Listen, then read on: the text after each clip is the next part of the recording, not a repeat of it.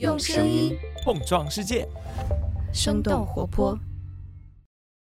Hello，大家好，我是丁教，欢迎收听全新一集《What's Next 科技早知道》。Hello，大家好久不见。那我在这里先跟大家拜一个晚年，祝大家虎年开工大吉，今年一定红红火火，万事如意。那大家知道我们在去年年底推出了付费的 newsletter 生动小油桶的订阅计划。我们希望在声音节目之外呢，和订阅小油桶的大家一起建立一个虚拟的生动胡同小社区。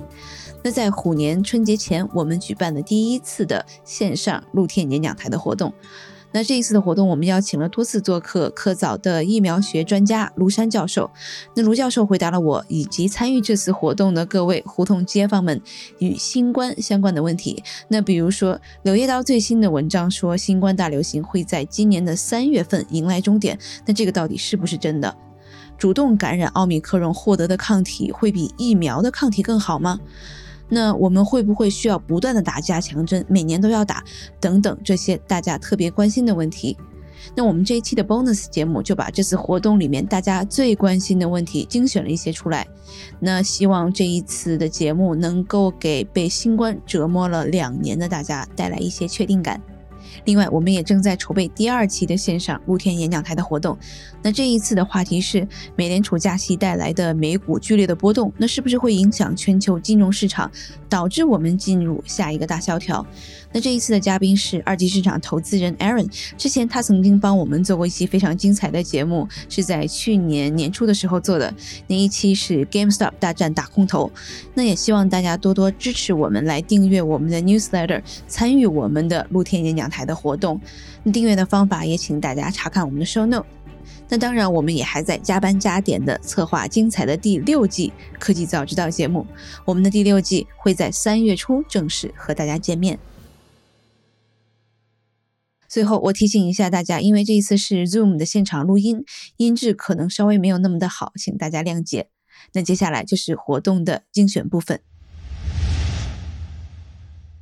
但有一些人我知道，就是他们可能也不一定是这个 anti-vaxer，就是反反对疫苗的，但他会觉得，那我主动去感染 omicron，那我可能是不是有了抗体就比追加 booster 更好一些？有没有这样的一说法？啊、如果你说我什么疫苗不打，我就等到病毒来了，我自己勇敢冲上去，我得一遍，这个我觉得呢，你冒风险太大。我觉得你至少在美国主流的疫苗，比方说 mR，你至少打两针。现在嘛，当然也有建议要打第三针，就说你有一个非常完善的保护了。我觉得不要说我主动去得病毒来做我的疫苗，我觉得这个不是很聪明。但是反过来呢，就是说我们不要害怕病毒。我们得了病毒可能是一件好事，反而会扩展我们疫苗打完。你像原来疫苗我们是针对这么窄的一个保护群的，现在加个 omicron，你现在变成这么多保护啊！除了你的抗体低度之外，这个数据的高低之外，你还有一个横向的变化，你保护的面变广了，所以这是一个好事情。但是我觉得是不是说我一定要冲出去得一下？我觉得因为那也还是有不舒服啊，很多难过。啊，我觉得从医学角度，我们不会将建议啊，但是我觉得不要恐慌是最重要的事情。那以后我们是不是还是就是得有一个新的病毒出来了，一个变种出来了，我们就得继续追加？那这样其实有些人也会在说，因为看到其实网上各种各样的跟疫苗相关的，或者是跟新冠相关，大家就把它这个政治化了。所以有的时候可能作为我们这个普通的 非专业老百姓来说，也不知道相信什么好。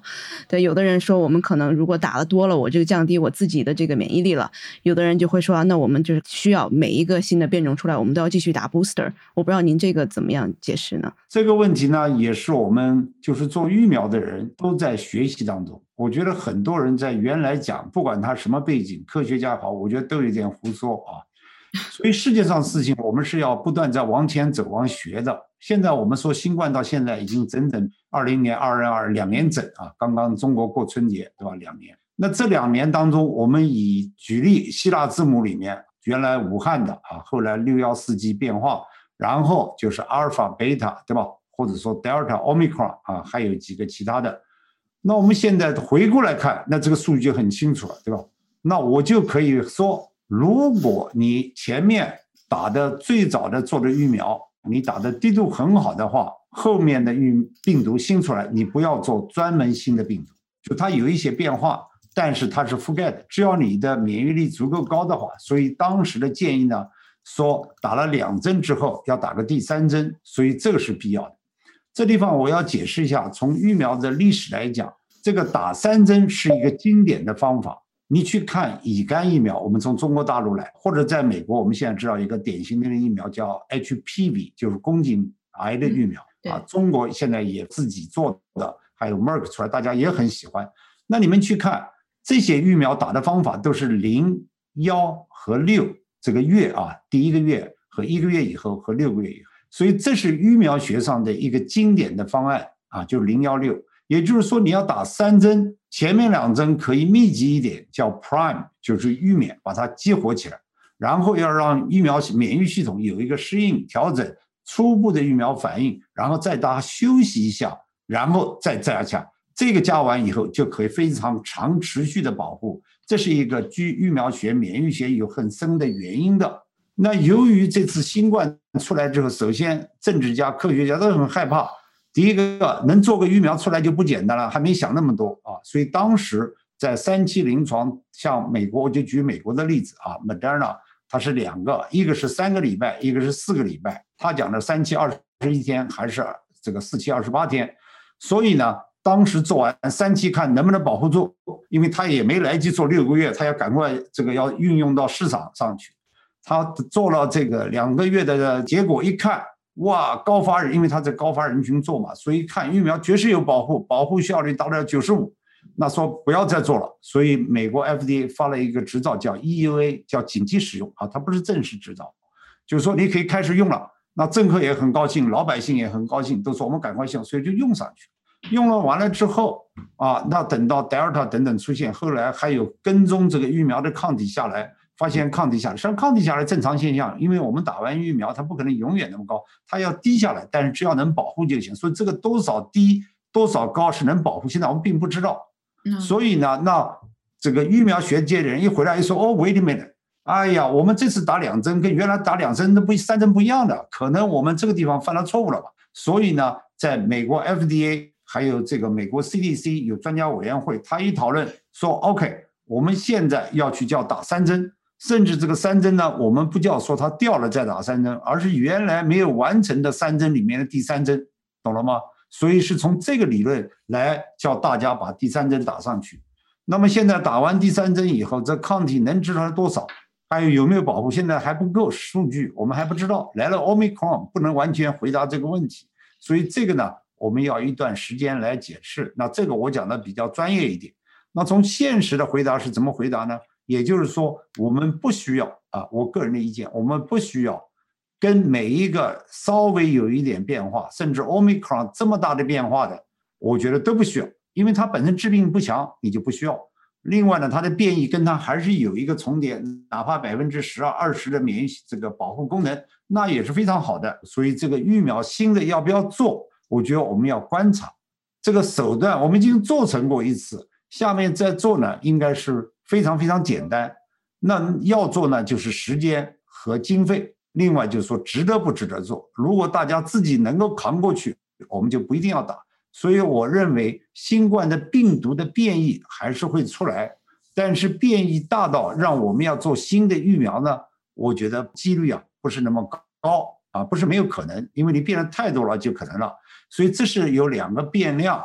一个就是看我们的免疫系统的保护是不是非常不好，持续下去，我们要改良。那也是有很多新的疫苗的方式，除了 mR 开始很红了，但是以后新的东西一代代会出来，包括用不同的疫苗叫序贯连续，叫英文叫 Prime Boost，这也是我发明的一个概念啊。现在通过新冠以后证明这个 idea 是非常好的。那么很多人在做这些事情，科学界你去查论文都能查到。那么这是一个，我们从疫苗学上不是被动说就去打针啊，再打一针，我觉得听上去连我觉得都很丢人啊，好像我没什么办法，老是再去加一针就行了，不是这个目的。所以呢，我们把疫苗要的质量啊和对这个病毒的理解，疫苗的这个机制要越做越好。即使以后要做新的，再多打也不是单纯被动说我不行再打一针。另外呢，就是要看病毒的变化，就是一个正一个邪。斜的地方病毒变化厉害不厉害？逃脱厉害不了？逃脱厉害，治病也很厉害，那我们可能就要做个新的疫苗。所以这个情况呢，跟流感疫苗有点像啊。我不是说新冠病毒等于流感病毒，但是疫苗的策略，新冠有可能像流感病毒的疫苗。也就是说，我们每年过去是要打流感疫苗，但是他打的时候不是换的，他是因为原来的免疫不够啊，所以要追加。啊，至于说到以色列是不是打了第四针等等，啊，我个人的理解，以色列也没有全面推广第四针，只不过是有一些呃科学的讨论啊，因为以色列这次出了很大的风头，这两年为什么呢？他这个国家非常，你知道文化教育啊，卫生工作，因为很多以色列人就是美国人嘛，他就是美国公民有的对吧？他在那儿，或者有的以色列人到西方来生活很多，还有他从西方移民群的老一辈的。所以他的生活、政治、科学、文化条件非常高，因为它人口不很多，所以它很容易做流调，一下数据就有了，所以这非常重要。所以他也看到啊，第三针打完以后，有的疫苗可能也不是的，没有很多 titer，但最终是不是需要打第四针，或者是什么时候打，或者哪些人要打，我觉得到现在国际上还没有认真讨论到这个地步啊，所以我觉得不是我们目前要关心的事情。如果说是这个大流行。将要结束了，会以什么样的一个节点或者什么样的一个数据，我们能够参考？我们确定它是已经快要结束了。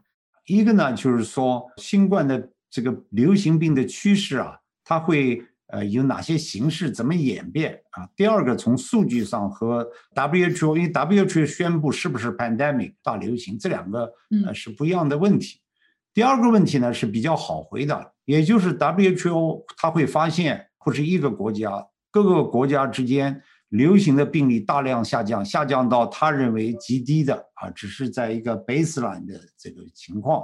那么互相之间传递也不是很厉害，也没有新的毒株出现啊。我觉得他可能会宣布一个大流行的结束，或者呢也是会一个过渡的过程，因为他可能说我只是给有几段三个月、六个月的监测时间啊，一个过渡时间。如果在这过渡时间，我们发现没有反弹，没有什么其他情况，那我们觉得 pandemic。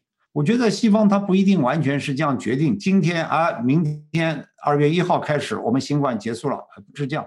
他可能会说，我们在公共卫生的措施上啊，放开一点啊。你比如说，大家我们不要查 PCR，没什么价值去查了，或者大家的旅行啊，开始没有什么限制了。啊，它是很多在管理措施上，它一个一个的放出来的这个程序啊工作。那么从另外一方面讲，就怎么来看这个病，它怎么会是怎么消失？明天就突然没病毒了吗？我个人觉得不会那么简单，因为我们的社会还有相当多的人没有打疫苗，虽然绝对数不是很大，还有百分之几十、一二十以上。那么还有一些小孩是没有打疫苗的。实际上，我们还有一个漏洞，就是很多动物。因为现在我们从学术上已经知道，野生的一些动物和家养的一些动物对新冠病毒都是可以被感染的，所以他们的人群、他们的动物群、他们里面感染的情况，他们有没有制造出新的变异株，或者说我们人类没有了，他会不会跟我们之间互相有交流，再来传来传去，我们都不知道。所以这是很可能是一个比较长期的。在低度的波动，甚至偶尔高一点，这个事情我觉得都有可能。当然，我也不排除一个可能，在某一天突然，哎，新冠全世界慢慢查不到了，哎，今天查不到了，都都没有了，这个可能性有没有？也有这可能性，因为病毒当它复制，它的储存库啊，它的这个 reservoir 啊，储藏的点都越来越低，让它自己的复制能力很差的时候，大家都疫苗赶不出去的时候，有没有这个可能性？是有的，但是不一定。我们在历史上啊，我们知道通过疫苗把天花消除了，那是非常了不起。但天花是一个剧毒的病毒，它本身很难存活。那么我们比如说这个脊髓灰质炎，啊，疫苗非常有效果，但到今天全世界也没有完全能断根啊，是不太容易。但是流感很多人可能不知道，光是谈的空的。实际上流感我们有很多亚型，叫 H 一、H 三等等。